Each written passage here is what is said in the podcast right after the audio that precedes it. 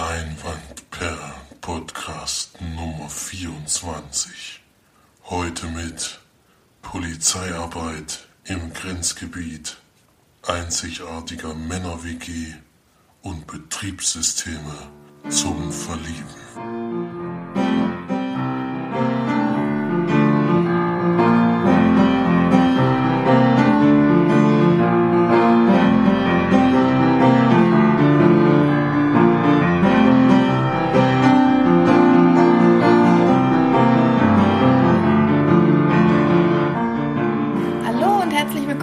Neuen Podcast von uns Leinwandperlen.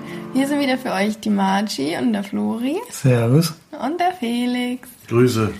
Wie ihr vielleicht hört, heute mal wieder eine andere Qualität als sonst, denn wir haben uns mal wieder zusammengefunden und nehmen über ein äh, stehendes Mikro auf, wie das bei unserem fünften Podcast, glaube ich, war.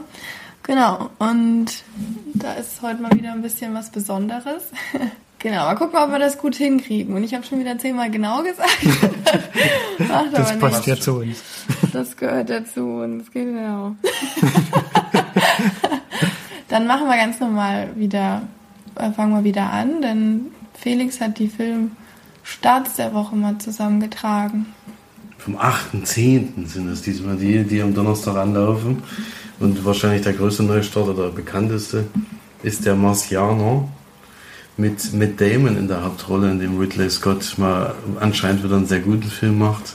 Denn die Vorwertungen sind nicht gerade schlecht. Und es ist eine Buchverfilmung. Matt Damon wird leider auf dem Mars zurückgelassen, weil sie dachten, er ist tot. Und wie sich aber dann feststellen, er lebt noch und jetzt äh, muss er eine gewisse Zeit dort bleiben und überleben, um die Rettungsaktion noch abzuwarten, falls es überhaupt eine gibt.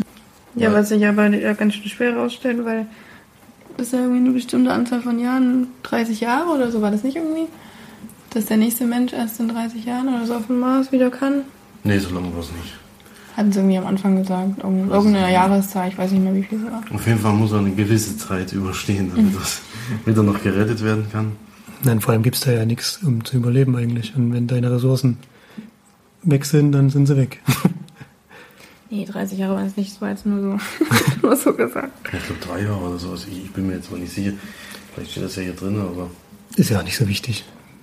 Das werden sie, werden sie ja. dann im Film schon sagen. mit Jessica Wenn man den guckt. Chastain dann auch noch mit dabei, die uns ja auch immer ganz gut gefällt. Wo hat die mitgespielt? Zero Dog Thirty. Ach so. Hm, stimmt. Ja, Felix liest gerade nochmal schnell Inhaltsangabe, damit wir auch die richtigen Fakten für euch haben und nicht immer nur so daherplänkeln. Nee, da steht aber auch nicht drin. aber Guck den Trailer an, da das Im Trailer wird auf jeden Fall gesagt, hier steht leider nicht drin, die genaue Zahl. Aber der zweite Neustart der Woche ist diesmal wieder mal ein deutscher Film. Mal gucken, wie es geht. Sehr gut, der diesmal läuft. Also bei Fakir Goethe kommt er wahrscheinlich nicht ganz ran, aber er ist wieder da. Denn äh, das äh, ehemalige Oberhaupt von Deutschland kehrt zurück 2015. Ähm, und soll sehr witzig sein. Ich habe das äh, Buch mir als Hörbuch mal angehört. Das wird von Christoph Maria Herbst gesprochen. Das fand ich sehr lustig. Jetzt bei dem Trailer, den ich gesehen habe, war die Sprache nicht mehr so witzig und den Schauspieler fand ich auch nicht so gut, aber Ja, das ist ja das gespannt. Dumme, dass die bei dem Film extra nicht Christoph Maria Herbst genommen haben, weil er schon das Hörbuch gesprochen hat. Ja, das verstehe ich auch nicht so ganz, weil er kann das wirklich gut nachmachen und er macht es halt auch witzig. Die Person, die jetzt da ist, äh, fand ich bisher nicht besonders lustig. Aber fand den auch nicht schlecht. Ich fand, er hat das gut gespielt auf jeden Fall. Aber ich Man sieht ja auch nicht so viel, es ist ja mehr ein Teaser, der ist ja wirklich nur ganz kurz. Ich Man sieht jetzt auch nicht so viele Szenen. Maria Herbst gesehen. Nee, jetzt am Dienst, Dienstag, wo ich drin war, gab es schon einen längeren Trailer. Achso, ich kenne nur den kurzen, der Mhm. mal vor der Sneak kam. Ich auch. Und als drittes, der größte Neustart, denke ich, ein Fantasy-Märchen. Pan heißt das. Das ist die Vorgeschichte zu Peter Pan. Wie kam Peter nach Nimmerland und äh, wieso ist er überhaupt äh, dazu gekommen, nie erwachsen werden zu wollen? Da spielen alle möglichen Sachen mit rein. Da spielt noch mit Hugh Jackman zum Beispiel als Hook. Nee, als Captain Blackbird. Ach, Captain Blackbird, okay. Hook spielt ja irgendwo. Hook spielt ja noch seinen, ist ja am Anfang noch sein Ach Freund. so, Hook ist noch da gibt es dann Freund, erst ja, einen gut. Konflikt irgendwann später. Ja, meinetwegen, deswegen interessiert es mich trotzdem nicht, aber ich werde den Film nicht gucken. Wie ist es bei euch? Nee, Der also Trailer sieht extrem aus, als wäre es 100% CGI. ich fand auch, dass der Trailer richtig blöd aussah. Man hat so viel äh, Animation gesehen, richtig. Und auch, also ich fand, die waren nicht gut gemacht. Das hat mir gar nicht gefallen. Aber mich, ich habe ja sowieso Peter Pan auch in der Kindheit oder so nicht gelesen oder nicht. Es war nicht so meine, mein Märchen. Und ist ja eigentlich ein sehr trauriges Märchen, wenn man das überlegt. Aber ja, Also ich werde mir dann vielleicht auf Blu-ray mal anschauen, aber im Kino werde ich ihn auf jeden Fall nicht sehen. Und als letztes noch The Program, der Film äh, von, äh, wie heißt er noch? Tour de France-Sieger äh, was Louis Hamilton? Lance Armstrong.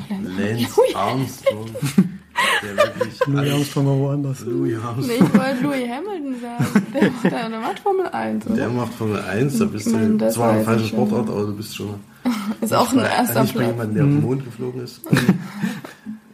Und Nicht Sophie Sophia von den wie Rocket er, Beans. wie er alles gemacht hat, um die Tour de France zu gewinnen. Mit Ben Foster in der Hauptrolle. Habt ihr das eigentlich gesehen von das äh, YouTube-Video, was gerade so rumgeht mit der Sophia von den Rocket Beans, die André Schöle interviewt und ich weiß, wer das ist? Ach ja, genau, doch, das habe ich gesehen. Ja. Die ist von den Rocket Beans, ja. Das ist, das ist schon sehr lustig. Vor allem, weil sie, also weil die anderen sie halt voll ins Messer haben laufen lassen. Das ist schon echt Ja, hab ich gehört, Das ist auch ganz schön gemein. ja. Ja, aber Aber, sie, ne. sie ist da total cool mitgeblieben. Die wurde ja dann auch ins Frühstücksfernsehen, wurde übelst oft eingeladen, irgendwo hinzukommen und ein Interview zu geben und so ein Scheiß. Das war übelst cool. Jetzt ist ein Star. Ja, das war's dann diese Woche von den Neustarts. Ja, Flori, wie sieht's denn aus mit den Filmcharts, die dir gerade zwei Minuten vorher auf ein schönes Blatt Papier geschrieben hast? Nur damit mein Handy jetzt hier nicht stört bei der Aufnahme. Platz 5, man lernt nie aus, ein Film, den wir noch im Podcast besprechen werden. Platz 4, immer noch Everest. Auf Platz 3, eigentlich ganz gut platziert, finde ich, The Visit. Platz 2, Maze Runner, der neue Teil, der letzte Woche gestartet ist. Maze Runner 2. Genau. Und auf Platz 1 natürlich immer noch unangefochten. Fuck You Goethe 2, immer noch mit über 700.000 Leuten. Ich glaube, da wird sich auch In der dritten. Woche. Also der läuft immer noch sehr gut. Komischerweise. Wird zwar von allen schlecht bewertet, aber es gehen trotzdem alle rein. Das ist doch immer so. Oder fast alle. Ja, dann war Flori diese Woche leider alleine in der Sneak. March is out of order. Ich hab, bin leider behindert oder verhindert, wie man es möchte. Oder diese Woche wird es wahrscheinlich auch nichts, dass ich in die Sneak komme. Das ist ein bisschen schade, aber Flori kann ja ein bisschen erzählen, was da so kam. Na, da kam der Film Sicario, den wir ja letzte Woche schon von Felix im Podcast hatten. Deswegen werde ich zum Inhalt gar nichts weiter sagen. Wer da das gerne wissen möchte, muss letzte Woche nochmal reinhören. Und mir hat der Film richtig gut gefallen. Ich fand, er ist sehr packend inszeniert. Ähm, richtig, richtig, richtig gute Soundeffekte. Alleine schon am Anfang die erste Explosion, Felix. da, da wackelt schon der ganze Kinositz und das ist schon richtig gut gemacht und die Schauspieler haben auch gut gefallen. Ich fand es auch interessant, dass Emily Blunt als Hauptcharakter gar nicht so die Hauptperson eigentlich ist im Film, sondern die ist so ein, muss halt immer mit dieser Spezialeinheit mitgehen, weiß aber eigentlich gar nicht so richtig, was jetzt eigentlich Phase ist, was gemacht wird und warum sie dabei ist. Das kriegt man relativ am Ende des Films mit. Die Erklärung fand ich auch relativ gut. Ich weiß nicht, ob das in Wirklichkeit so ist, aber ich vermute es mal. Und deswegen, man ist halt, also eigentlich hat man genau den gleichen Wissensstand wie die Hauptdarstellerin die ganze Zeit. Oder der Hauptcharakter, der da gezeigt wird. Und auch die anderen Schauspieler, Benicio del Toro ist sowieso immer richtig gut und Josh Brolin, der spielt so ein bisschen so einen relativ zwielichtigen, aber der ist immer total lässig und rennt da bei diesen Besprechungen immer mit irgendwelchen Flipflops rum und knallt eigentlich nur irgendwelche One-Liner raus. Und man weiß halt immer nicht so richtig, welche Person es nur steckt, wie tief in dieser ganzen Thematik drinne, hat wie viel zu sagen und ähm, mir hat auch das Ende des Films gut gefallen. Vor allem die aller, allerletzte Szene, die eigentlich mit dem Ausgang des Films nichts mehr zu tun hat, sondern nochmal die Stimmung dort in dem Gebiet nochmal so richtig widerspiegelt, was da halt, wie es da vorwärts geht und was da alles passiert. Hat mir richtig gut gefallen. Und ich habe dem Film 9 von 10 Leinwandperlen gegeben. Ist es denn so, dass der Trailer so spoilert? Wie? Nein. Nein, macht er nicht. man es denkt. Also ich habe immer gedacht, die zeigen da ja eine komplette Auflösung in dem Trailer. Nee, das ist nicht so. Das wäre ja echt was. Das ist wahllos zusammengeschnitten halt aus Filmzitaten, weil da, du meinst das, wo, sie, wo man denkt, das Benicio del Toro auf jeden Fall. Dann, Ich weiß nicht, wie der Typ heißt, aber auf jeden Fall sitzt sie doch dann da und der Typ steht da und redet und sie sagt, ich werde alles von dir erzählen oder so. Ich werde allen von dir erzählen. Mhm. Nee, ich habe ja damals schon mal im. Trailer gesagt, dass ich dachte, der Film wird jetzt nicht so überragend, weil alles verraten wird. Aber man wird da schön hinters Licht geführt bei dem Trailer. Na gut, dann weiß ich schon mal, dass der es nicht ist. naja, Kann man, das ja, können wir sowieso nicht verraten, aber Kann man nicht verraten. aber es gibt alles, in, ist ein bisschen ja, zwiespältig in dem Film. man muss ja auch sagen, es geht ja vor allem darum, wie weit darf man als Ermittler oder als ähm, Mitglied dieser Einheit gehen. Und das, ich meine, wenn man wirklich was erreichen will, das, das sagt der Film auch so und ich glaube, das stimmt auch, muss man halt wirklich sich teilweise auf das Niveau der Leute, die man bekämpft, auch begeben. Und das wird halt auch teilweise gemacht. ah ja. Jetzt weiß es. So, dann wart ihr beide ja noch im Kino. Felix hat geguckt Maze Runner 2, der ja jetzt auf dem zweiten Platz ist bei den hast, äh, Kinocharts, hast ihn also unterstützt. Ich habe nicht, na gut, ist das das vom Wochenende oder ist das von Ihnen der Woche? Nee, das war am Wochenende. Dann habe ich nicht unterstützt, weil ich habe erst am Dienstag gesehen. äh, es ist die Fortsetzung von Maze Runner, die Auserwählten im Labyrinth. Jetzt sind sie. Labyrinth. Labyrinth heißt das. Hab ich ja gesagt, Das Labyrinth. Labyrinth Ist egal, weiter. War noch Versprecher. fand ich einfach witzig gerade. La Labyrinth. Labyrinth. Lab Lablo blind. Und jetzt sind sie in der Brandwüste.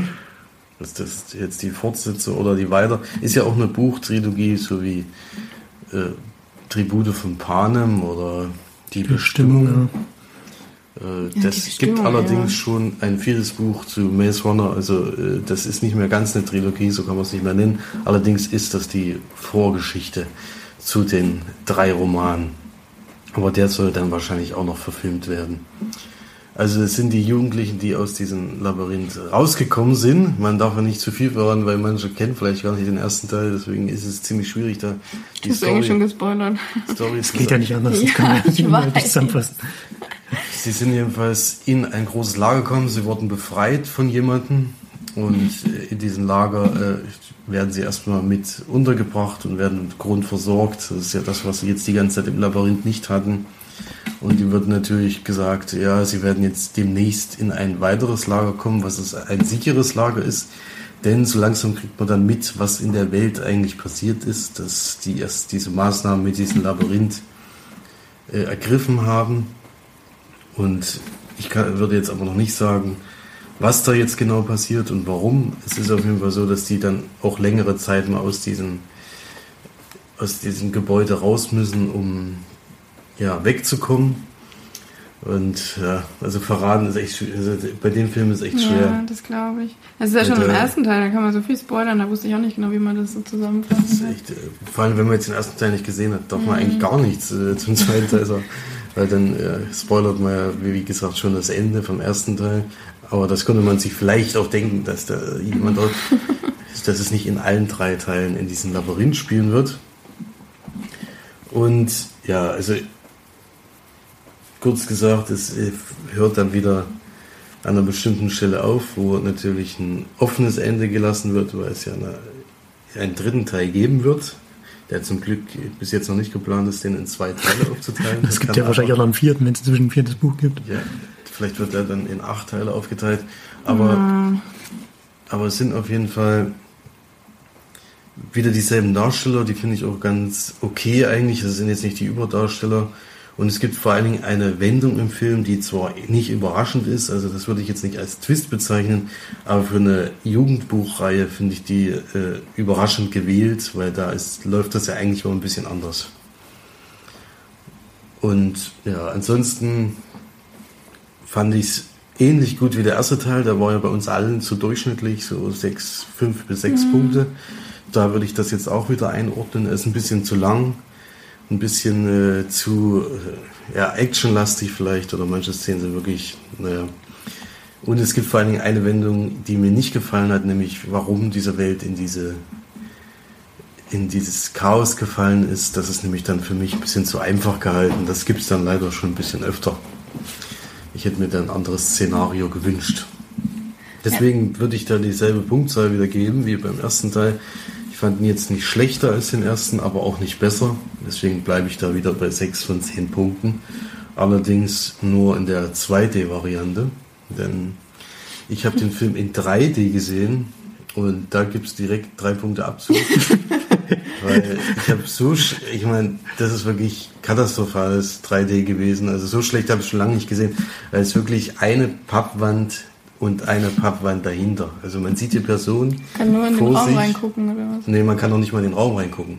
Man sieht vorne eine Wand, wo die Schauspieler laufen und mit ihr sprechen.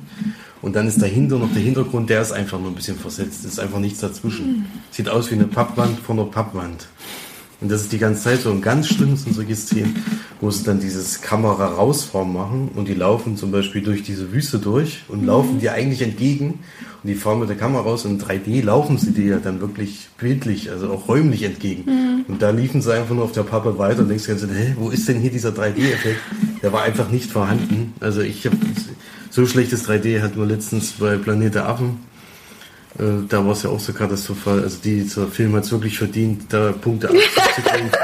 Weil das ist einfach eine Frechheit dafür, Aufschlag zu verlangen, weil es gibt, er existiert einfach nicht. Schade. Deswegen naja. in 2D sechs Punkte, in 3D sind es nur drei. Wir sind ja sowieso nicht so 3D-Freunde. Das habe ich auch bei Everest gesehen. Da war es also für mich ist es dann halt alles auch immer so künstlich. Das wirkt dann nicht irgendwie, wie wenn man jetzt in HD das guckt, dann sieht es ja immer schon so total real und stechend scharf und toll aus. Und wenn man dann in 3D guckt, dann sieht es immer so irgendwie wie so nachgebildet oder ich weiß auch nicht. Das sieht dann sieht irgendwie so, so animiert und ich so denke auch, da, ich denke, die Technik ist noch nicht ausgereift und die experimentieren viel. Und das merkt man auch, weil noch nicht hundertprozentig alles ja. funktioniert dafür dann halt so viel Aufschlag zu, äh, zu erwarten, finde ich halt schon. Ja, vor allem, weil sie schlimm. ja bei dem Film es wirklich anscheinend wieder nachträglich gemacht haben und das funktioniert ja meistens nicht. Dass der Film in 2D-Kameras äh, gefilmt wurde und dann versuchen sie irgendwie noch hinten dran das 3D mhm. aufzuziehen, damit sie noch den Aufschlag kriegen. Das hat bisher noch kein Film so richtig genützt. Hattest und, du Everest in 3D gesehen? Ja. Das fandst du auch, oder? Das, ich glaube, wenn man den in 2D gesehen hätte und wirklich in so einem richtig guten HD oder so, dann wäre das viel realer rübergekommen. So auch so die Filmszenen äh, mit den, mit dem, also wenn man da halt nur den Berg gesehen hat oder die, die Natur, das sah in 3D fand ich so künstlich aus. Keine Ahnung. Na gut, wir haben es ja im IMAX-Kino gesehen, da ist die Auflösung nochmal ein gewaltiges Stück höher, da war selbst in 3D äh, so scharf, dass man dachte, dass es echte Bilder sind. Ach so. Das war dann Na, das kann, das kann natürlich sein. Das sind ja hoffentlich auch echte Bilder. Ja, es sind viele. Also, sie ja, haben es ja, glaube ich, mal gesagt. Wie, es wirken nicht wie bis zum zweiten Camp war es, glaube ich, noch ähm, gefilmt und ab dann ist es. Ja, geht ja nicht anders. Ja. dann klar. ist es auch nicht mehr möglich, da irgendwelche Filmleute mit hochzunehmen. Lauft mal da hoch. Da geht's weiter. Nehmt das ganze Equipment mit. Ja. Ist auch nicht kalt. Mhm. Da gibt es noch viel dazu zu lesen und äh, was ist sicher mhm. sehr interessant. Aber da haben sie schon sehr großen Aufwand betrieben. Und ich glaube, da haben sie auch 3D-Kameras benutzt, weil ich fand das 3D da deutlich besser als jetzt bei mhm. Maze Runner 2. Ja, bei Maze Runner war es ja so, dass ich den zweiten Teil als Trailer gesehen hatte und der mir irgendwie so gut gefallen hat, dass ich den ersten Teil geguckt habe. Ähm, also von Maze Runner 2 hatte ich dann den Trailer gesehen und war dann halt vom ersten Teil nicht so überzeugt. Deswegen habe ich jetzt gar nicht mehr so eine große Lust, den zweiten zu gucken, vor allem nicht im Kino, weil der erste mich halt nicht überzeugt hatte. Was ich aber schade fand, weil ich den Trailer echt cool fand von Maze Runner 2. Aber, ja. Man kann sich auch noch überzeugen lassen, das kann ja auch sein. Der zweite Teil gefällt einem nachher besser. Mhm. So schlecht ist er jetzt wirklich nicht. okay, Flori, du hast ja auch noch einen Film gesehen. Ja, ich war nämlich am Montag vor der Sneak noch in einem anderen Film. Ich hatte nämlich überlegt, ob ich überhaupt alleine bis nach Suhl fahre und sneaken gehe, aber das habe ich mir doch nicht nehmen lassen und habe gedacht, ne, wenn ich schon rüberfahre, dann mache ich gleich einen Double. Und da habe ich den Film gesehen, man lernt nie aus. Eine Komödie, würde ich sagen. Romantische Komödie kann man nicht sagen, weil romantisch, Romantiker eine Rolle spielt in dem Film. Zum Glück. das wäre ja nicht. schlimm. Endlich mal wieder. Nee. Also nicht zwischen den zwei Hauptdarstellern. Naja, nee, das nicht. Aber Ansonsten schon ein bisschen, ja. Also ein Film von Nancy Myers, die bei dem Film wirklich alles gemacht hat. Regie, Drehbuch und auch die Produktion. auch nicht gespielt. Nee, gespielt nicht. Also nicht Die ist keine Schauspielerin, glaube ich. Ja gut, das, das nicht, ja, das stimmt. Aber ich denke mal, wenn man sowas alles komplett macht, dann steckt man auch sein ganzes Herzblut in so einen Film rein, kann ich, kann ich mir zumindest vorstellen, weil man auch ein bisschen finanziell nachher davon abhängig ist, wie der Erfolg ist. Und ich denke, das merkt man auch bei dem Film. Es geht darum, dass Ben, der wird gespielt von Robert De Niro, der ist inzwischen Rentner und weiß nicht so richtig, was er mit dieser ganzen Zeit anfangen soll. Der hat 40 Jahre in der Fabrik gearbeitet und hat immer ein geregeltes Arbeitsleben und jetzt hat er auf einmal einen Haufen Zeit und weiß gar nicht so richtig, was mache ich jetzt eigentlich damit?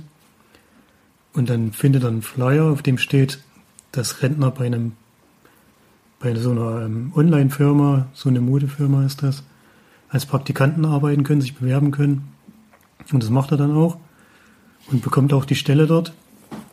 Er mit so einem YouTube-Video, das fand ich schon ziemlich witzig. da konnte er jetzt nicht dahin sich einfach vorstellen, wie es früher war, sondern muss er so ein YouTube-Video machen, was er dann dort, nee, so, glaube sogar hochlädt und dann gucken die sich das halt dann dort an. Und dann kriegt er die Stelle und wird dort dann gleich mal der Firmenbesitzerin zugeordnet. Das ist Jules, die wird gespielt von Anne Hathaway. Und die weiß aber am Anfang gar nicht, was sie, was sie mit ihm machen soll und sagt ihm auch, ich glaube, du kriegst hier nicht viel zu tun, weil ich habe keine Aufgaben für dich. Ich bin sowieso den ganzen Tag unterwegs, weil ich 10.000 Termine habe und total unter Stress stehe. Ich weiß nicht, wo ich dich, jetzt hier mit, ein, mit einordnen soll. Ich mache das eigentlich nur aus. Ähm, na, wie heißt das? Mist. Aus Jux und Tollerei. Nee, weil das halt gut für die Firma aussieht, wenn da Image. Imagegründe, könnte man sagen, ja. So, Bin ich nicht drauf gekommen. Und dann im Verlauf des Films aber merkt sie halt, dass er wirklich Qualitäten hat, auch Führungsqualitäten und dass er auch Ahnung hat von dem, was er tut und sich dort mit einordnen kann. Und so langsam, auch durch mehrere Zufälle kann man sagen, freunden sie sich ein bisschen an und sie gibt, also sie merkt auch, dass sie ihm Aufgaben übertragen kann, die ihr nachher das Leben leichter machen, weil sie halt ein bisschen was abwälzen kann, was sie sonst immer selber gemacht hat. Das ist ungefähr die Hälfte des Films und dann geht es aber vor allem darum, dass sie als Firmeneignerin, die auch die Firma gegründet hat, dass ihr das alles langsam über den Kopf wächst. Sie hat, ich glaube, mit zwölf Mitarbeitern oder so angefangen, jetzt sind es über 200. Und deswegen wollen die Investoren ihr einen Geschäftsführer zur Seite stellen, beziehungsweise sogar ihr halt. Er ist dann übergeordnet über ihr und trifft Entscheidungen für die Firma, die sie bisher immer selber getroffen hat. Und das will sie natürlich nicht. Und merkt aber auch, dass der Zeitaufwand für die Firma zu groß ist und ihre Familie so langsam aber sicher daran zumindest große Probleme hat und sie hat kaum Zeit mehr für ihren Mann und ihr Kind. Und soweit werde ich jetzt die Geschichte erzählen. Weiter nicht, war schon ziemlich viel, glaube ich. War schon einiges. Ne? Aber naja, gut. Spoiler. Also mir hat der Film ziemlich gut gefallen. Das ist jetzt keine Komödie, bei der man lauthals loslacht, sondern es ist eher so, dass man immer so ein bisschen schmunzelt, in sich reinschmunzelt, aber die Stimmung des Films hat mir sehr gut gefallen. Man hat, also es ist so ein gute Laune-Film, könnte man sagen. Er hat so ein paar, Ein Good Feel, äh, Feel Good Movie. Genau. Good Feel. Viel. Vielleicht Feel auch. Good Movie. er hat zwar so zwei, drei dramatische Entwicklungen, die, die es natürlich auch geben muss, aber die finde ich jetzt nicht so ausschlaggebend, sondern mir gefällt einfach, es geht ja vor allem dann im zweiten Teil des Films um die zwischenmenschlichen Beziehungen zwischen den Personen und wie die Leute miteinander umgehen und wie sie sich auch gegenseitig unterstützen. Das finde ich schon, fand ich schon sehr gut. Dieses, ähm, dass er halt ein Rentner ist und dann in die Firma reinkommt und das natürlich witzige ähm, Begebenheiten hat. Das ist eigentlich nach einer halben Stunde ungefähr ist das abgearbeitet und ist eigentlich auch den Rest des Films kein großes Thema mehr. Sondern es geht ja wirklich darum, wie kann er der Jules helfen und ihr auch Tipps geben, wie sie mit der ganzen Situation umgehen soll. Was mir daran nicht gefallen hat, ist wirklich ganz am Ende der Schluss des Films. Das ist, glaube ich, kein großer Spoiler, wenn ich sage, das war mir ein bisschen zu rosa-rot nachher. Happy! Ja. ja, das ist bei viel gut. Alles so. wird gut. Ja, aber da So war's, da war es schon ein bisschen übertrieben. Also ich gebe dem Film sieben von zehn Leinwandperlen. Was mir auch richtig gut gefallen hat, war die Musik, die wirklich stimmig war und viel Klaviermusik mag ich immer. Meistens zumindest, wenn sie gut ist. Das mag ich. Deswegen sieben von zehn, kein, kein Knaller. Man muss ihn auch nicht, definitiv nicht im Kino gucken. Das reicht, wenn man den sich mal zu Hause auf Blu-ray anschaut. Ja, das mache ich auch auf jeden Fall, weil der hat mich schon angesprochen, der Trailer. Und ich mag halt auch Robert De Niro einfach. Ich mag auch beide Hauptdarsteller. Also Und Anne Hathaway ist sowieso eine der Schauspielerinnen, die am wenigsten nerven kann. auch in ihrer. Attraktivsten. Na, das kann ich jetzt nicht so ähm, beurteilen, aber willst du nicht. Kannst bestimmt schon. ja, die ist schon. Ich habe keine Ahnung, ob das für Männer jetzt attraktiv ist, was sie da so von sich zeigt. Catwoman, hallo? Ja. und länger. nee, Das ist schon ein bisschen primitiv, aber egal. Ähm, wir sind halt primitiv. Auf jeden Fall wollte ich, wollte ich darauf hinaus, dass mir der Cast gut gefällt und auch so die Idee von dem Film und auch die, also ich fand den Trailer schon, ich, mich sprechen ja solche romantischeren Filme, also jetzt nicht vom, vom, von der Story her, sondern so wie es gedreht wird, die so, äh, die so ganz, ja, mit Liebe gemacht sind und das hat man im Trailer einfach schon gesehen, fand ich, auch so die einzelnen Szenen die auch äh, Robert De Niro immer sehr gut inszeniert hat und so und das war schon toll. Ja. Wollt ihr ein unnützes Wissen hören? Pass auf. Ich weiß gar nicht, dürfen wir das überhaupt? Klar. Leere Kühltruhen verbrauchen mehr Strom als volle. Klasse. Klasse. Das ist auf jeden Fall was, was man auch mal weitergeben muss. Genau. Für die, die leere Kühltruhen zu Hause haben. Bitte ausstöpseln. Bitte die Autos nicht im Leerlauf den ganzen Tag laufen lassen. Das verbraucht Benzin. Das war Was? Was? okay. Das ist auch cool. Wenn Kühe zu viel Karotten essen, wird die Milch rosa. okay, dann machen wir mal weiter mit den Filmen. Und zwar hat äh, Felix eine Blu-ray geguckt. Und zwar äh, Palo Alto oder so. Palo Alto, genau, so heißt er. Der Film, äh, der Filmtitel ist nämlich eine Stadt in USA, in der James Franco als Kind aufgewachsen ist und der hat dazu ein Buch geschrieben, Aha. was jetzt verfilmt wurde von einer Freundin von ihr, von ihm. Es ist jetzt die Geschichte von dem Film, oder? Nee. Nee. Das ist jetzt, wie der Film entstanden ist. Ach so, okay. Und äh, James Franco hat ein Buch geschrieben? James Franco hat ein Buch geschrieben über seine Jugendzeit in Palo Alto und die wurde jetzt verfilmt. In der Hauptrolle mit Emma Roberts und natürlich spielt James Franco mit. Hätte mich auch gewundert. Aber jetzt. James Franco spielt natürlich nicht einen der Jugendlichen, sondern spielt diesen Fußballtrainer dort. Ich finde es auch immer sehr schön, wenn in amerikanischen Filmen Fußball vorkommt, weil da sieht man, dass die überhaupt keine Ahnung haben. das ist immer sehr amüsant. Also ich glaube mit dem Fußballtrainer, das weiß ich nicht, ob das damals gestimmt hat. Sie ist auf jeden Fall eine gerade in der Pubertät äh, liegende, liegendes Mädchen, was erwachsen werden will und dafür äh, mit ihrer Freundin abhängt und auch äh, mit äh, zwielichtigen Leuten. Und es geht dabei aber auch noch um einen, in den es eigentlich so ein bisschen verschossen ist. Auf der anderen Seite, man sieht diese zwei Geschichten ein bisschen parallel. Er steht auch auf sie, aber irgendwie kommen die aus unerfindlichen Gründen, für mich jedenfalls nie zusammen, sind immer auf zwei Partys und dann haben sie ein längeres Gespräch, da merkt man schon, ah, da, da geht was und dann kommt aber irgendeine Person dazwischen und auf einmal haben sie dann Geschlechtsverkehr mit der anderen Person. Das passiert so zwei, dreimal in dem Film. Das ist Wie alt sind die da? ich glaube, die sollen so 14, 15 sein oder 16. Auf jeden Fall trinken sie schon sehr viel Alkohol und rauchen auch die ganze Zeit. Also das war, ist so eine Stadt, äh, eine Stadt, wo es so ähnlich ist wie so eine kleine Stadt wie hier, dass alles langweilig ist und man versucht sich irgendwie zu beschäftigen und macht das dann mit Alkohol und Drogengeschichten, weil die werden auch de deutlich öfter eingeworfen als sonst, so, wie ich sonst kenne. Und ja, die sind alle ein bisschen durch den Wind und eigentlich wartet man die ganze Zeit darauf, dass die dann irgendwann mal zusammenkommen oder was passiert jetzt eigentlich, äh, was will der Film mir sagen, aber man merkt dann auch in den Extras, es ist eine Kurzgeschichtensammlung, wo die Frau äh, versucht hat, äh, ein Filmdrehbuch draus zu machen aus mehreren Kurzgeschichten und da sind sicherlich ein paar amüsante Sequenzen drin, aber insgesamt war das eher gestückelt die ganze Zeit und versucht irgendwie diese zwei Personen sympathisch zu machen und zusammenzuführen, aber irgendwie machen die immer Dinge, wo dir selber an den Kopf greifst.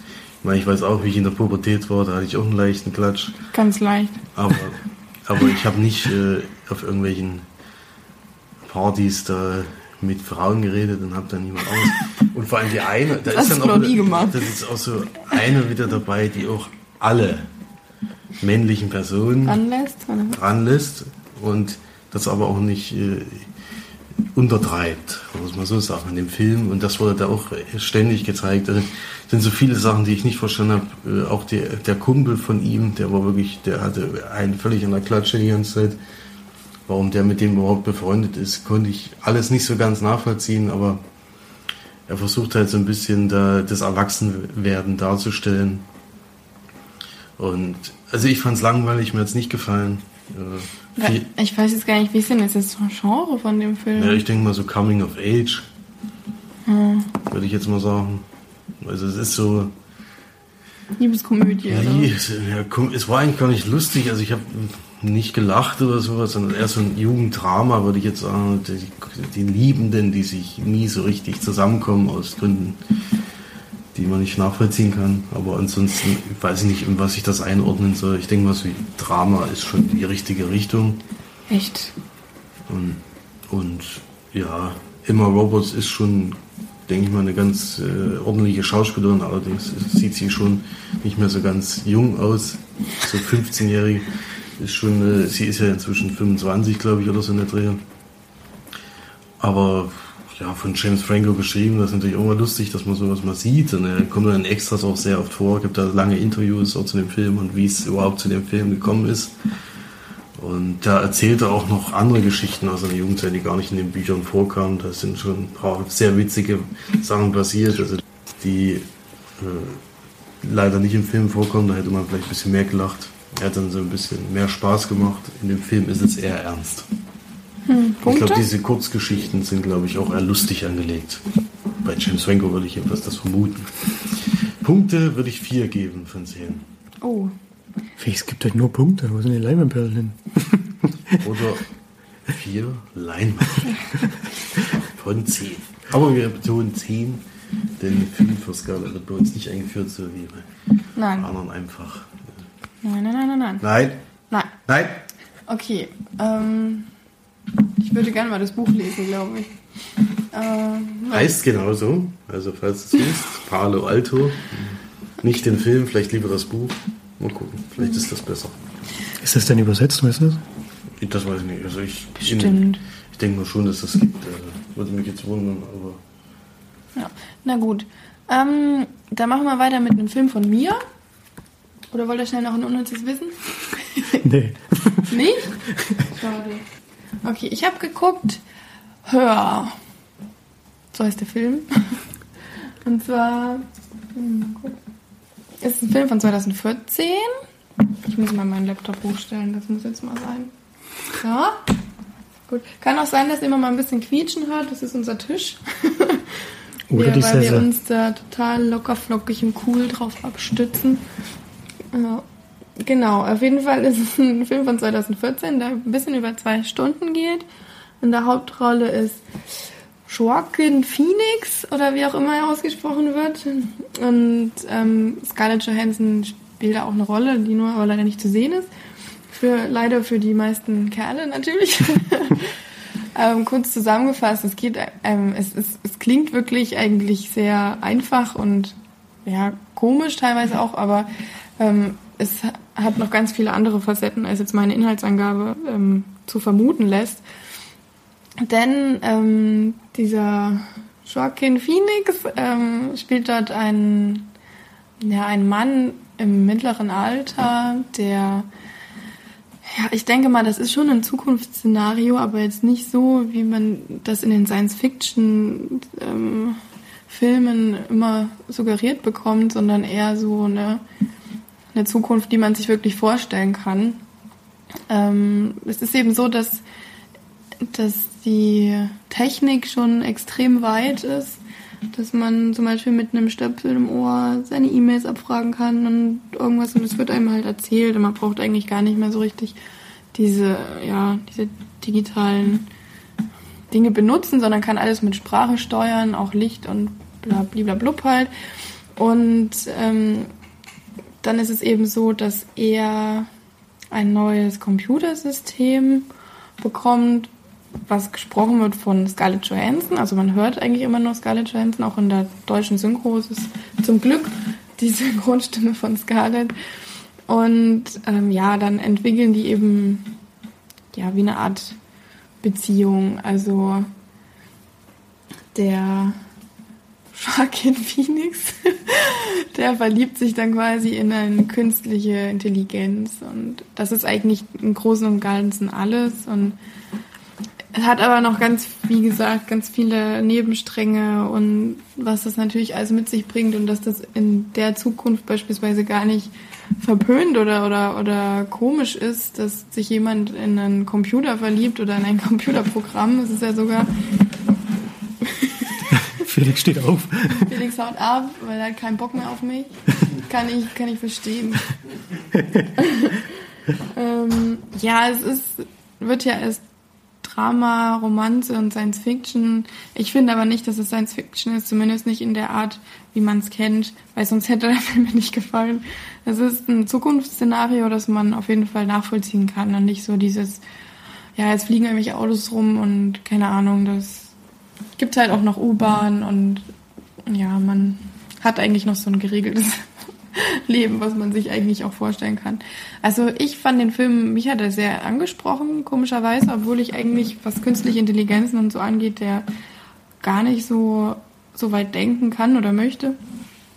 Ähm, aber trotzdem fand ich es sehr, sehr schön gemacht, auch sehr, sehr, sehr schön gedreht. Also das muss man echt sagen, wenn man den Film guckt, ähm, achtet man mal besonders wirklich auf die Art, ähm, wie er gedreht wird. Also es ist ganz viel, auch hat man das Gefühl mit echtem Licht gedreht, mit Sonnenlicht und so richtig schöne Einstellungen, ganz, ganz romantisch gedreht, ganz, ja. Auch die, die ähm, Schauspieler fand ich schön. Amy Adams spielt zum Beispiel auch eine kleine Rolle. Die, die spielt ja die beste Freundin von dem Hauptcharakter. Ja, also ich habe mich hat er sehr angesprochen. Das ist halt auch wieder ein bisschen, bisschen Romantik und Felix schleicht sich rein. Der ist bestimmt rausgerannt, weil ihm der Film nicht gefallen hat. Man muss so Pepi machen. Pipi. ja, also mir hat er sehr gut gefallen. Mich hat er angesprochen. Ich habe mich hat er abgeholt. Es gibt natürlich bessere Filme, aber ich fand ihn auch fantastisch gedreht. Das ist einfach bei dem Film wirklich schön. Was ich ein bisschen, naja, ein bisschen komisch fand, dass die da alle so hipstermäßig rumlaufen, also wie sie angezogen sind. Die laufen halt wirklich so wie heute die Hipster vielleicht gerne aussehen würden. Laufen die da rum. Ja, es, aber da, davon lasse ich mich jetzt nicht irritieren. Also ich würde dem Film sieben von zehn Leinwandperlen geben. Felix hat ihn gesehen und Felix wird ihn jetzt vernichten wahrscheinlich. Nö, vernichten nicht. Das nicht, aber mir hat er nicht so gut gefallen. Äh, weiß nicht, das ist irgendwie nicht so mein Thema. Mich, wund, mich wundert, dass der Film dir besser gefällt als Ex Machina zum Beispiel, was ja ein sehr ähnliches ja. Thema hat. Der ist aber nicht äh, mal ansatzweise so schön gedreht wie zum Beispiel. Ja, gut. Aber hier fand ich ja die Story schon irgendwie ja, nicht so spannend und vor allen Dingen das Ende hat mir gar nicht gefallen. Das hat es dann nochmal richtig runtergezogen. Also ich wäre dafür bei drei von zehn Leinwandperlen nur. Ganz schön wenig. Ja. Ich habe noch nicht gesehen. Macht nix, kannst du ja noch nachholen. So, jetzt kommt aber noch ein unnützes Wissen, und zwar für Felix. Seit Mitte der 90er bieten viele schottische Imbissbuden frittierte Maßriegel an. das schmeckt. Nicht so lecker, glaube ich. Frittierte Maßriegel? Ich muss nach Schottland. Noch heute. Fünf Zimmer, Küche, Sarg hat Felix geguckt. Der Absolut. kam mal beim Kinocast, oder? Nee, Nee. der kam mal bei Nerd Talk. Ah, oder bei Nerd Talk, ja. Lars hat den mal damals sogar im Kino gesehen. Eine Pseudodokumentation über, über Vampire in Australien, nee, Neuseeland, äh, stimmt, Neuseeland, jetzt war ich wieder falsch, ähm, die eine Wohnung äh, bewohnen mit äh, drei, nee, mit vier Leuten. Einmal, also drei Vampire und aber auch einer der, ja, wie nennt man diese Obervampire? Gibt es da einen speziellen Begriff? Dracula. Nee, die sind, die sind so ganz, die schon noch, noch mal 100.000 Jahre Bad älter sind, Vampire. eigentlich die Leute überhaupt infizieren. Die Vampire selbst können sie eigentlich nur aussaugen. Und dieser Obervampir kann es aber dann auch zum Vampir machen. Aha. Oder so in der Drehe. Ist ja auch wurscht. Auf jeden Fall wohnen die in einer Wohnung zusammen und da geht es darum, dass die. Erstmal steht am Anfang da, dass das äh, natürlich alles live gedreht ist und dass diese Dokumentarleute nicht angegriffen werden dürfen von den Vampiren, weil die haben natürlich auch ein bisschen Hunger. Und man sieht dann zum ersten, wie alle so nachts aufstehen. Die sind natürlich tagsüber nicht äh, vor Ort, sondern stehen dann auf und wohnen dann alle in ihren speziellen Gemächern. Der eine steht dann auf dem Sarg auf und der andere hat eine total coole Steinwandkammer, die dann immer so zur Seite geschoben wird. Und der, der kann gar nicht richtig sprechen, weil der so ganz äh, komische Zähne hat, die bis hier runtergehen. Und dann geht so, macht er immer nur so ganz komische Geräusche. Das Also wäre gut, sonst zeigst du, wie die runtergehen, aber unsere Zuhörer wissen das Ja, jetzt leider ich- nicht. Warte, Ist ja auf jeden Fall gehen sie weit runter. Ja. Wir gehen weit runter und er kann wenig reden, macht immer nur so Geräusche und erschreckt auch jeden nur. Und bei Gesprächen antwortet er auch nie, sondern akzeptiert oder akzeptiert es halt nicht. Äh, also es gibt dann immer so Vorschläge wie, äh, also sie leben natürlich auch schon ein bisschen länger. Es stehen auch immer die Jahre dabei. Dieser Hauptcharakter, also 369 Jahre alt ist er jetzt. Und dann geht die erste Szene ist erstmal, da geht schon los. Also man muss echt sagen, dass dieser Film echt sehr lustig ist. Es war auch ultra brutal an manchen Stellen, was man irgendwie nicht so gedacht hätte, aber der ist wirklich sehr lustig an manchen Stellen. Der ist nicht durchgängig, aber die erste Szene geht es darum, dass sie sich streiten, dass der eine den Abwasch machen muss. Und der hat aber nicht irgendwie den Abwasch erst seit zwei Wochen nicht gemacht, sondern seit fünf Jahren. Und dann sagt er so, ich wollte endlich mal die Uhr, wo dann drauf steht, wo, wer als nächstes damit dran ist, die wollte ich nach fünf Jahren endlich mal weiterdrehen, kannst dich doch mal abwaschen machen. Und da stapelt sich das dann schon zwei Zimmer hoch zur Decke, weil er es immer nicht gemacht hat. Und alles voller Blut. Und ja, Warum brauchen die den überhaupt? Ja, das habe ich auch nicht so ganz verstanden, aber ist erstmal egal. Sie laden auf jeden Fall manchmal Leute ein und da gibt es dann normales Essen, um natürlich denen zu zeigen, wir sind normale Leute und dann gibt es die aber als Nachtisch. Aber die Menschen wissen, dass es Vampire gibt, Nee, oder nee ich glaube nicht, die wissen es nicht. Wenn seine Seele bis hier runtergeht. Ja, der eine geht ja nicht raus, der geht gar nicht raus. Die anderen sehen noch halbwegs normal aus, die gehen auch raus.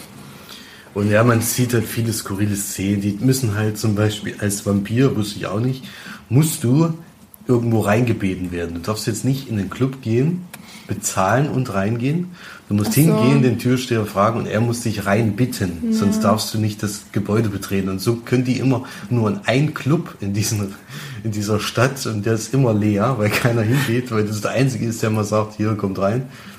Der Rest lässt die immer nicht rein, weil sie halt auch entsprechend aussehen. Die haben auch diese alten Klamotten an, die gehen nicht ganz mit der Mode mit. Die haben noch das alte Zeug. Und ja, es ist sehr lustig. Ich äh, war echt überrascht, äh, wie lustig es ist, aber wirklich.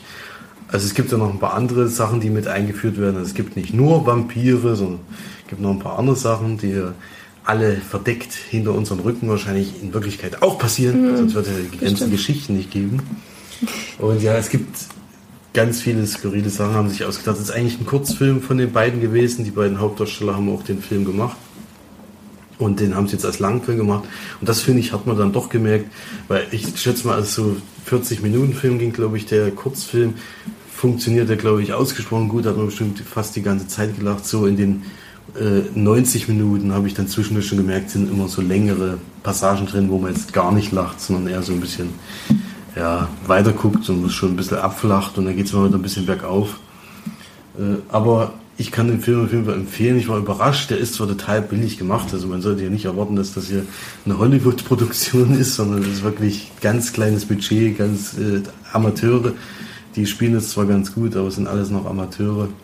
Und Ähm, ja, also ich würde euch auf jeden Fall empfehlen, mal anzugucken. Ist gut zum Nebenbei gucken oder für dich vielleicht mal in einer größeren Runde.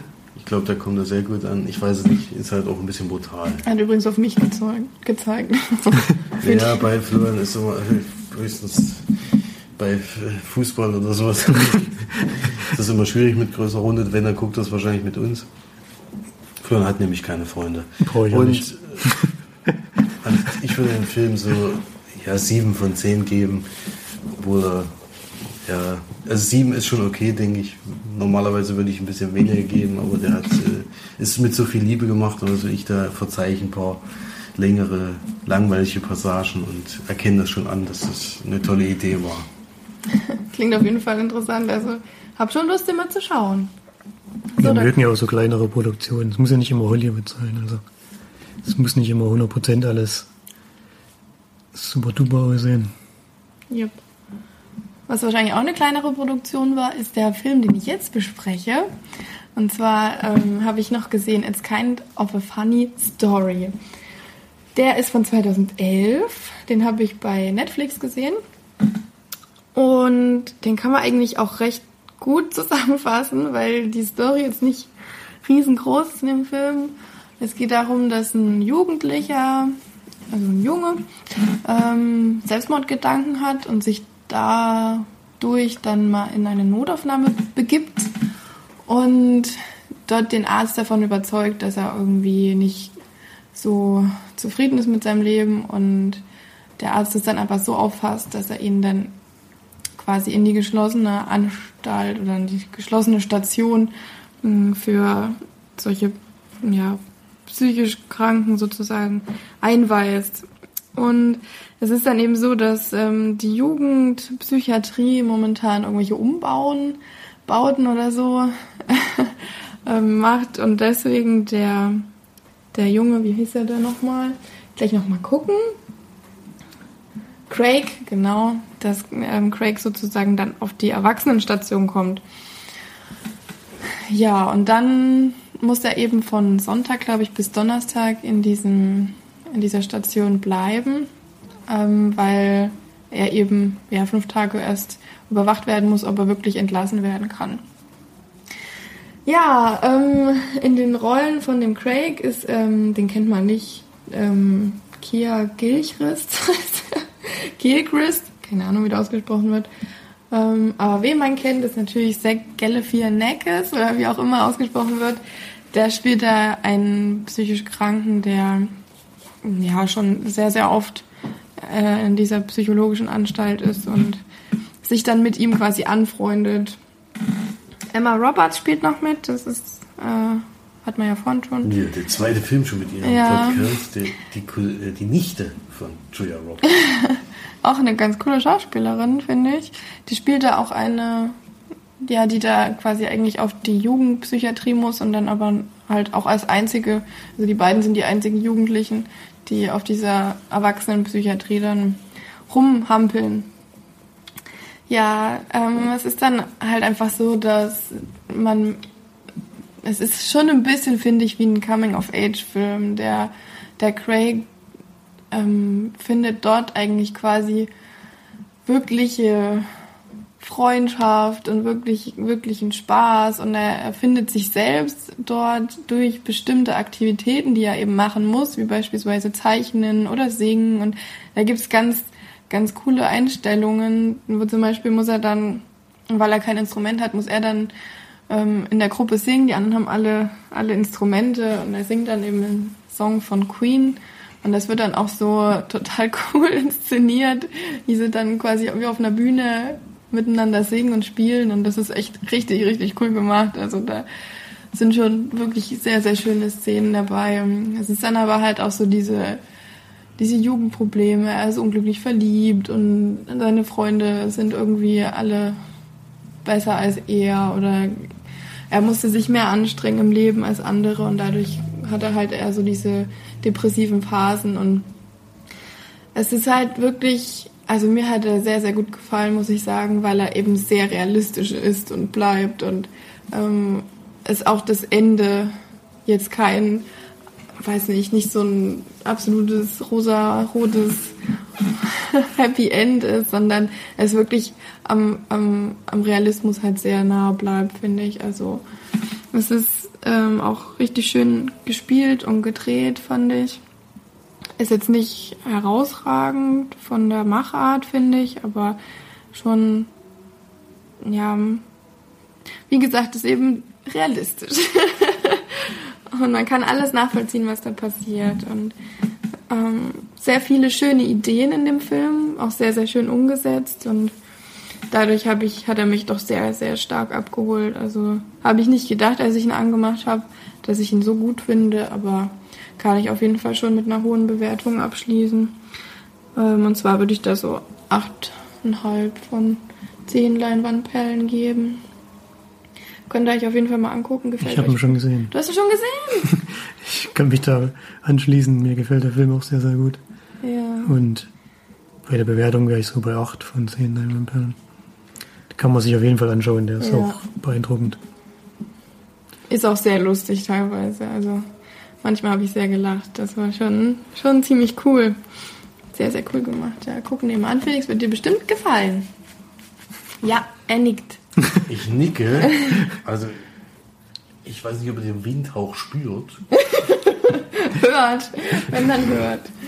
Hört, dann wisst ihr, dass ich nach, von oben nach unten genickt habe. Das heißt, ja. Von oben nach unten genickt. War das in irgendeinem Land? Ach ja, Bulgarien. Da war, wo, wo jetzt unser Cousin war. Wenn man da nickt, dann heißt das bei denen nicht ja, sondern nein. Deswegen hat, war der dort immer völlig irritiert. Echt? Da ist es genau verkehrt herum. Entweder war es Bulgarien, ich glaube es war sogar Bulgarien, aber ich weiß nicht mehr genau. Da war ich auf Zugreise durch Europa und hat dann die Leute ein bisschen kennengelernt und hat dann mhm. das als Anekdote erzählt. Gut, dann kommen wir langsam zum Abschluss vom Podcast. Ich habe noch eine Frage an euch. Da ich ja jetzt hier höre, deprimierte Gesichter um mich rum. Quatsch. Ähm, da ich jetzt hören geguckt habe, ist mir so die Frage, oder hatte mir mal jemand erzählt, dass er gerne, wenn es möglich wäre, irgendwann sein, ja, seine, sein, wie sagt man denn nicht, sein Gehirn oder sein Gedächtnis oder sein, sein Ich quasi in einen künstlichen Körper zu projizieren, dass quasi ähm, er ewig leben könnte und ähm, ewig auf der Erde bleiben könnte, weil ja dann quasi die der Tod vom Körper nicht mehr vorhanden ist, sondern nur, also eher als ich ex existiert, aber halt nur in einer, wie eine künstliche Intelligenz, noch halt andersrum. Würdet ihr da sowas machen wollen? Würdet ihr ewig leben wollen? und ihr euch transplantieren wollen? Nein. Nein. Nicht? Ich, also die Ewigkeit ist schon ganz schön lang, erstens mal. Und keine Ahnung. Du meinst jetzt nicht, dass man das Gehirn. Nee, sondern so das Ich, also nicht. Also das Gehirn stirbt ja auch das irgendwie irgendwann. als elektrisch übertragen Ja, wie bei, äh, wie hieß der Film, den wir in das nie gesehen hatten? Ach so, ja. Mit Ryan Reynolds. Ja. Und Selfless. Selfless, Kingsley. genau. Da Mhm. konnte man halt nur den Verstand von einem Körper, menschlichen ja, Körper zu eben, anderen wie menschlichen sagt man sowas? Verstand oder, oder das Mhm. Ich halt sozusagen übertransplantieren. Nee, das werde ich nicht wollen. Chappie hat das ja auch gehabt, das Thema, und da hat man gleich mal gesehen, wie ungünstig das auch laufen könnte, solche Szenarien. Also ich äh, bezweifle, dass das äh, notwendig wäre, da die Ewigkeit, obwohl man kann auch als Roboter mal ausgeschalten werden und dann wird man 200 Jahre wieder eingeschalten später und dann denkt man, oh, jetzt ist doch mal was Neues. Und ja, ich weiß nicht, äh, das wird sowieso wahrscheinlich nicht geben, aber falls es geben würde, wäre es wahrscheinlich nicht bezahlbar für Normalsterbliche. Ja, aber wenn das gegeben wäre, würdest du es dann machen? Das ist ja die Frage. Nicht, ob es passieren könnte, sondern ob du es tun würdest. Ja, vielleicht um Star Wars Episode 137 noch zu gucken oder Saw 48. Wer weiß, ob es da noch Filme gibt. Ja, vielleicht gibt es dann gar keine. Man weiß ja nicht, wie das Leben dann aussieht. Vielleicht ist es ja dann äh, gar nicht mehr. Ich denke mal, das So ist, toll. ich denke mal, du sitzt in deinem Raum und um dich herum passiert dann alles. Das ist in der Film. Das kann ich mir vorstellen, dass es sowas irgendwann mal gibt. Ja, das So wäre wie ja ganz schön jetzt. lame. So wie jetzt Spiele, nö.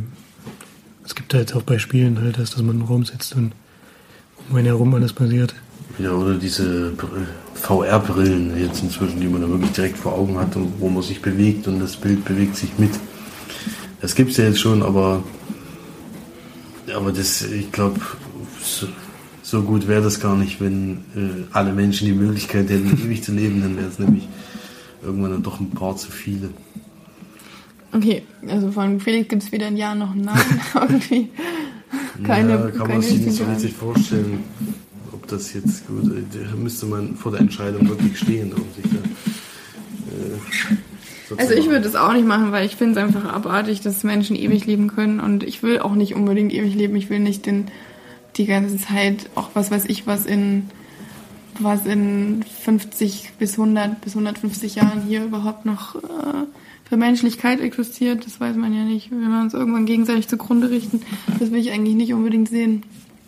Und na gut, in 50 Jahren werde ich ja noch leben.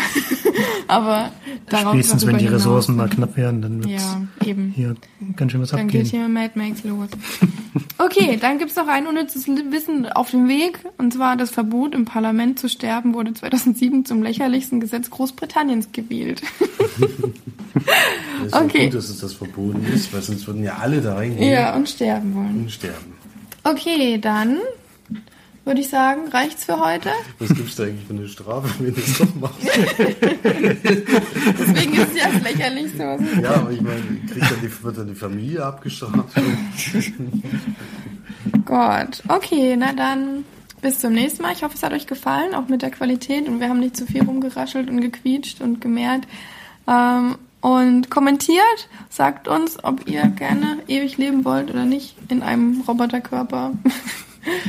ähm, und dann sehen, hören wir uns hoffentlich beim nächsten Mal. Tschüss. Tschüss. Tschüss.